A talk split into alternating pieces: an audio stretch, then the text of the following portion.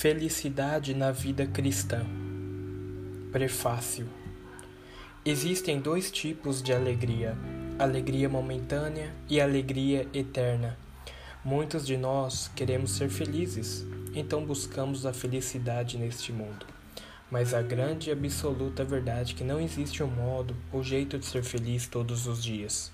Seria muito insensato de sua parte pensar que há possibilidades mas será que no cristianismo funciona deste modo também? Dizemos que não e sim. Não porque temos uma grande esperança. Essa esperança tem o poder de trazer paz em meia guerra. E você pode se perguntar como? Eu diria, um homem totalmente fraco, pecador e indigno, qual lugar da sociedade ele viveria? E a resposta está clara: este homem tem que desejar viver na sociedade da fé em Cristo Jesus pois Cristo veio aos fracos, pecadores indignos. Isso torna nossa vida uma vida totalmente alegre por ter um Salvador que está vivo pelos séculos dos séculos. E a parte do não, eu diria que mesmo nós cristãos iremos sofrer. Bem, você já leu aquele verso que diz: No mundo tereis aflições, mas tem de bom ânimo, eu venci o mundo. Isto está claro que temos aflição. Mas você já se imaginou ter bom ânimo e aflição? Espero que esse livro te ajude e uma boa leitura e Deus abençoe. Alegria de um homem triste. Já imaginou um homem abandonado, preso, ferido, alegre? Se você for como eu, creio que não. Mas quando me deparei com um versículo que dizia: Alegrai-vos no Senhor, digo novamente: Alegrai-vos no Senhor, Filipenses 4:4. Ao ler este versículo, descobri que um homem chamado Paulo havia escrito, e Paulo estava preso, abandonado e ferido mas o seu coração estava liberto e sorridente. Então diríamos: como é possível? A resposta é certa: esperança.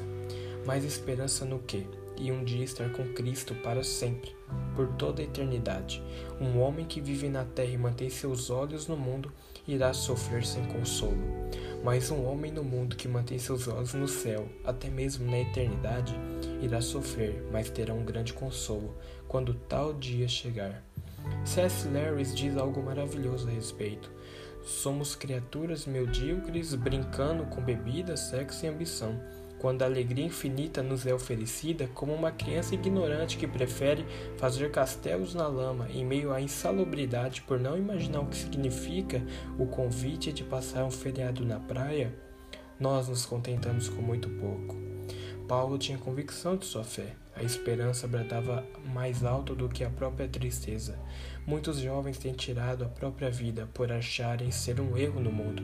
Isso seria combatido quando esses jovens aceitassem o convite de ir à praia e deixar seus castelos de lama. Paulo obteve momentos tristes em sua carreira, pois nós todos passamos por tal ocasião. Mas Paulo nunca desistiu de crer que um dia pisaria em Canaã. Um homem triste pode obter alegria, basta querer. Os maiores homens de Deus foram homens que passaram por momentos mais angustiantes, e quando terminaram de passar, todos obtiveram um grande ensino. A angústia é a maior faculdade, onde Deus é o professor.